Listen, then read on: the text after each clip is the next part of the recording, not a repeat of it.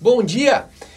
Segunda-feira, 20 de dezembro, reta final do ano de 2021 e uma semana, semana anterior, né, muito intensa nos mercados. Vários indicadores, notícias, acontecimentos, indicadores divulgados aqui no Brasil continuam mostrando que a nossa economia está mesmo inflexionando para baixo. Entre os indicadores ou os mais importantes, destaque para a divulgação do IBCBR, aquela prévia né, do PIB, que apresentou recuo de 0,4%, e também do setor de serviços com recuo, né, ou seja, uma taxa negativa de 1,2%. Ambos vieram abaixo das expectativas. Bom, com essa piora aí nos indicadores, as atenções acabaram se voltando para a ata da reunião do Copom, da reunião lá do Banco Central que definiu taxa de juros na semana anterior. Mas, mesmo com os indicadores ruins, o Banco Central manteve o tom duro do comunicado, ou seja, de que vai entrar no uh, lado contracionista, uma taxa de juros contracionista para uh, ah, forçar aí uh, a economia a, a, se estabilizar e puxar para baixo a inflação.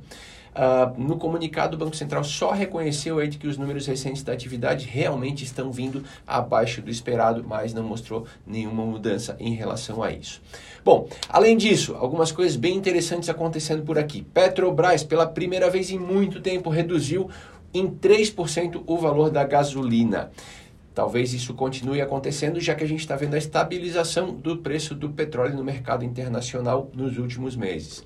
A China retirou os embargos da carne brasileira, o que deve estimular as exportações. Banco Central anunciou a quarta fase do Open Banking, também muito interessante esse processo de digitalização do Banco Central. E a FIT reiterou a nota de crédito do Brasil com perspectiva negativa. Essa uma notícia aí não muito boa, aliás, uma notícia ruim, né? Na política, também uma semana intensa, né? era para ser a última semana aí do Congresso, de funcionamento do Congresso, então foi votado a PEC dos precatórios, aprovada na Câmara, aprovado também Marco das Ferrovias e a BR do Mar, que prometem aí aumentar a competitividade e melhorar a logística no país. Também aprovado o marco de microgeração de energia, que estimula a produção e utilização de energia elétrica por fontes renováveis. Essa foi a parte boa, mas no apagar das luzes, retiraram o veto do presidente sobre o fundo eleitoral, ou seja, o fundão volta a ser de 5,7 bi no ano nas eleições né, de 2022. Lá fora, atenções para as reuniões dos bancos centrais várias aí que ocorreram durante a semana. O México elevou a taxa de juros para 5,5% ao ano. O Banco do Japão manteve a sua política monetária com a taxa de depósito em menos 0,1, conforme esperado. O Banco da Inglaterra acabou surpreendendo e se tornou o primeiro país do G7 a aumentar a sua taxa básica de juros desde o início da pandemia, e a China reduziu a taxa de empréstimo visando estimular a economia.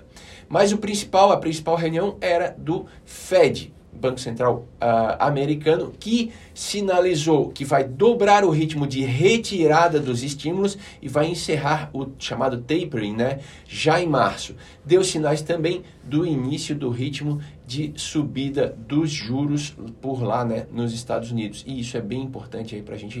Uh, começar a pesar né, o resto dos mercados, o que, que pode acontecer com os, os outros mercados.